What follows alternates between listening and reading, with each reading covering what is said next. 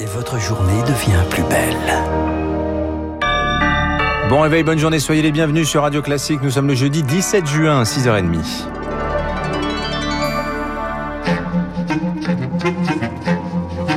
6h30, 9h, la matinale de Radio Classique avec Dimitri Pavlenko. Et c'est un plaisir d'être euh, avec vous ce matin. On commence ce journal avec Emmanuel Macron. Il promettait des jours heureux il y a un an, Marc Bourreau. On s'en approche à compter d'aujourd'hui. Allez, terminé, Dimitri. Le masque en extérieur dès ce matin. Fini le couvre-feu à partir de dimanche. Annonce surprise hier de Jean Castex qui avance de 10 jours la dernière étape du déconfinement. Euh, bonjour Augustin Lefebvre. Bonjour Marc, bonjour à tous. Le Premier ministre parlait hier d'un retour à une forme de vie normale. Le masque, toutefois, devra rester à portée de main. Oui, car si on peut désormais sortir dans la rue visage découvert, il faudra remettre le masque dans les lieux où il y a du monde. Jean Castex cite en exemple les files d'attente, les marchés ou les tribunes d'un stade.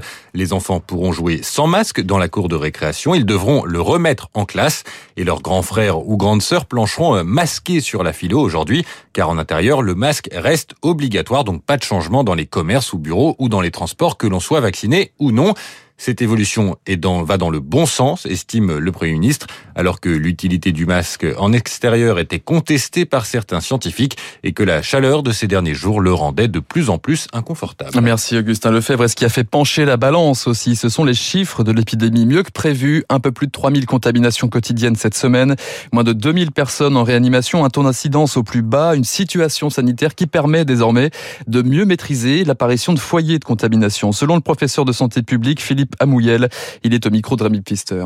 On peut mettre de manière efficace une stratégie de tester, tracer, isoler. Donc dans ces conditions, on peut aujourd'hui commencer à se libérer sérieusement en extérieur du port du masque. De même, pour euh, l'efficacité de ce couvre-feu, il faut qu'il soit posé de manière beaucoup plus précoce, c'est-à-dire aux alentours de 18h ou 19h. Passer de 23h à faire sauter euh, ne pose pas un problème majeur et donc peut être fait de manière assez, euh, assez sereine. Et justement, si les contraintes se lèvent, l'exécutif intensifie dans le même temps la traque, en particulier contre le variant Delta ou Indien, du criblage, du séquençage alors qu'il représente aujourd'hui 30% des cas dans les Landes.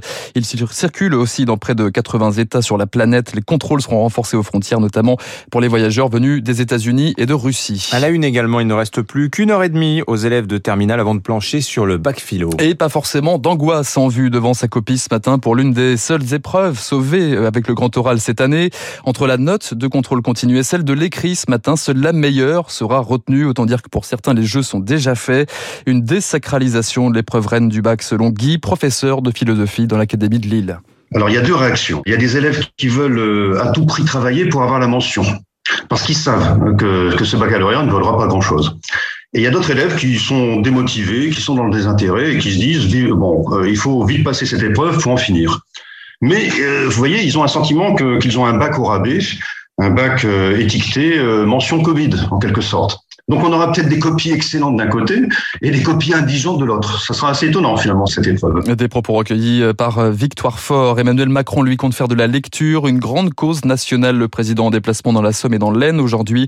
Troisième étape de son euh, Tour de France à l'occasion du 400e anniversaire de Jean de La Fontaine et à trois jours des régionales. Le gouvernement s'attaque au phénomène des rixes entre jeunes. Révélé en janvier dernier avec le tabassage du jeune Yuri, quartier Beaugrenelle à Paris, relancé par la mort d'un adolescent à Rouen dimanche dernier.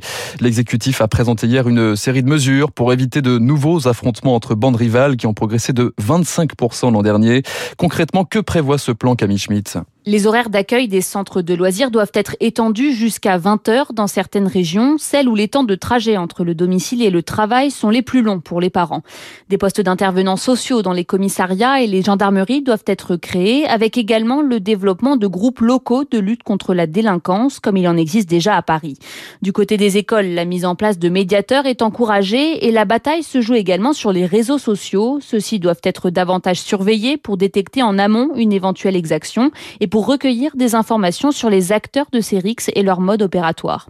Sur le volet judiciaire, certaines mesures doivent être favorisées. C'est le cas des interdictions de paraître qui empêchent un individu de se rendre dans tel ou tel lieu afin de limiter les dynamiques de groupe. Le travail d'intérêt général est également concerné ou encore l'obligation de suivre un enseignement ou une formation dans le cadre d'un contrôle judiciaire. Six mois, jour pour jour, après la disparition mystérieuse de Delphine Jubilard dans le Tarn, son mari a été placé en garde à vue hier ainsi que la mère de Cédric Jubilard Et son beau-père. Les enquêteurs auraient mis en lumière des incohérences dans les emplois du temps. À l'étranger, après dix ans d'exil, Laurent Gbagbo de retour en Côte d'Ivoire aujourd'hui. C'était en 2011. L'ancien dirigeant était battu à la présidentielle par Alassane Ouattara, mais tentait de s'accrocher au pouvoir. Le début d'une crise post-électorale sanglante qui avait fait 3000 morts dans les deux camps. Poursuivi pour crime contre l'humanité, Laurent Gbagbo avait été acquitté en mars dernier par la Cour pénale internationale. Ce retour à Abidjan ce jeudi va-t-il raviver les divisions? Conan Embra, journaliste ivoirien, prédit au contraire un début de réconciliation. Le pouvoir ici ne voit pas l'arrivée de Gbagbo comme peut-être une grande menace. Hein. La preuve, le président de la République a cédé le pavillon présidentiel pour son accueil. Aussi bien pour les partisans que les opposants, on veut que cette arrivée réussisse à la Côte d'Ivoire. C'est que les Ivoiriens attendent peut-être qu'il y ait une rencontre entre Laurent Gbagbo et Alassane Ouattara. C'est ce que les gens attendent en plus. Le Conan Embra, journaliste ivoirien au micro de Marc TD. Enfin, décollage réussi cette nuit pour la première mission habitée chinoise. Dimitri, trois astronautes ont quitté le désert de Gobi cette nuit. Donc, ils passeront trois mois euh, dans le premier module de la station spatiale chinoise en cours de construction. Harmonie Céleste, je crois que c'est son nom. Hein. Oui, mais alors ça, c'est la traduction française. On, essaiera je ne le ferai pas en chinois. On essaiera, on essaiera. Merci Marc Bourreau. Vous revenez tout à l'heure à 7h30 dans un instant sur Radio Classique.